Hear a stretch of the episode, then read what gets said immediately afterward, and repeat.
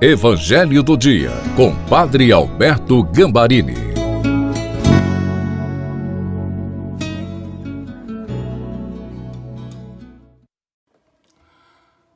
Olá, seja bem-vindo, bem-vinda ao Evangelho do Dia de quinta-feira. A grande arma de sobrevivência do cristão recomendada por Jesus é a palavra de Deus. Se a palavra de Deus foi suficiente para Jesus no deserto vencer o demônio, como também não será suficiente para a gente vencer o demônio nos desertos que nós enfrentamos a cada dia. Peçamos a graça de fazer da palavra de Deus o nosso alimento diário. Pai, em nome de Jesus, que o Espírito Santo todos os dias nos dê a graça de ter fome e sede da tua palavra e que ela seja realmente para todos nós a nossa arma de sobrevivência e vitória. Amém. Em nome do Pai, do Filho e do Espírito Santo. Amém. Proclamação da boa notícia de nosso Senhor Jesus Cristo, segundo São Marcos, capítulo 3, versículos de 7 a 12. Jesus se retirou para a beira do mar, junto com seus discípulos.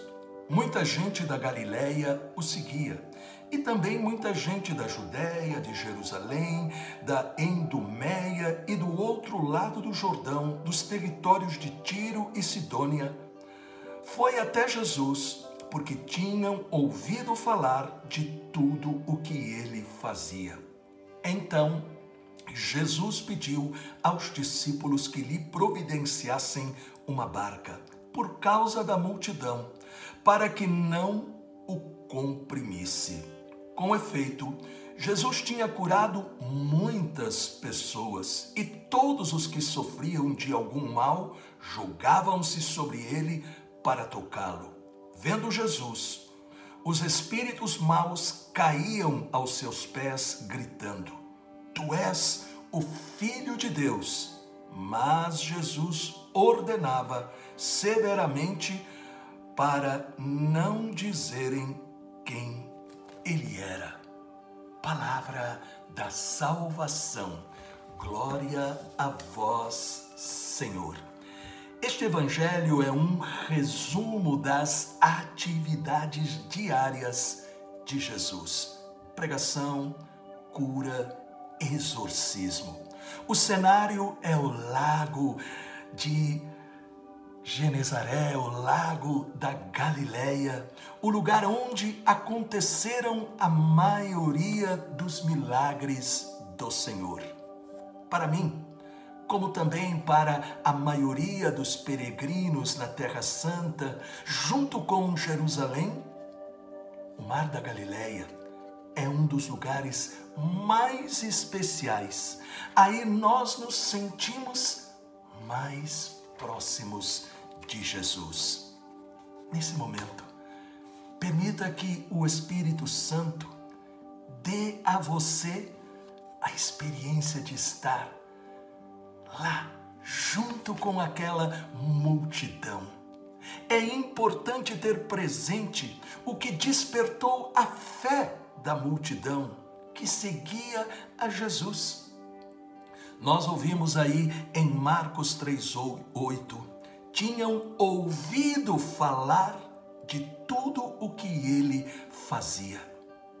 Novamente, o Evangelho faz questão de falar da importância do testemunho, isto é, as pessoas que haviam ouvido, visto e até recebido algo de Jesus falaram, passaram para frente, compartilharam, levando as pessoas a procurarem Jesus. Assim é a nossa própria história.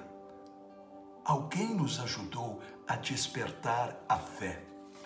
Porém, Não basta ir até Jesus. Muitos podem fazer isso por curiosidade ou somente por causa de uma cura e nada mais.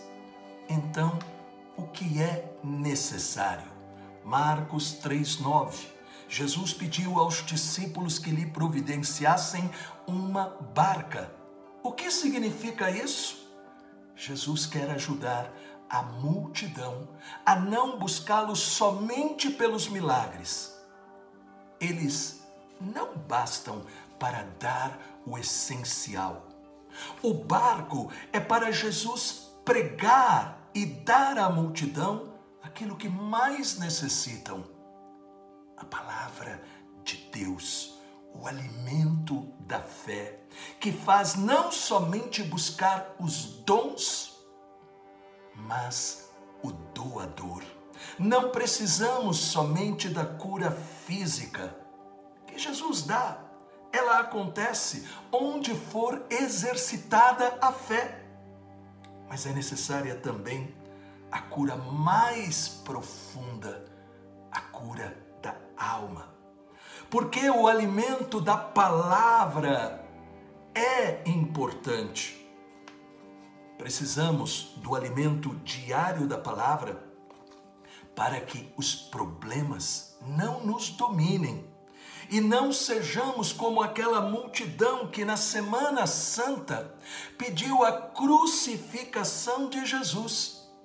Com certeza, no meio daquelas pessoas em Jerusalém estavam também aqueles que tinham ouvido, visto e até recebido algum benefício, e quem sabe, aqueles que comeram do pão que havia sido multiplicado.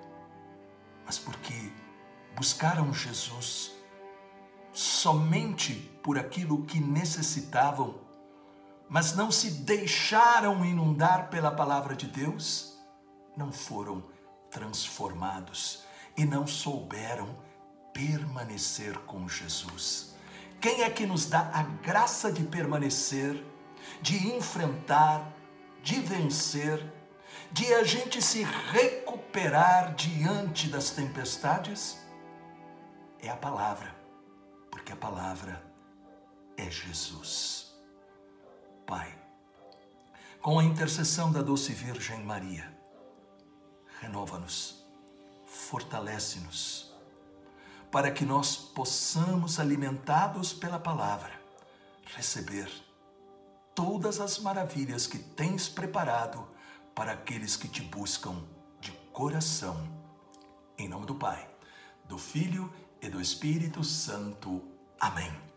Você ama realmente a Deus? Ele está fazendo a diferença em sua vida?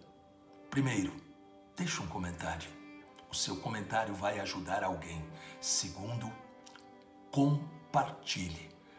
Quando alguém recebe Jesus, não pode mais guardá-lo somente para si. Eu creio, você é uma destas pessoas. Compartilhe para pelo menos cinco pessoas.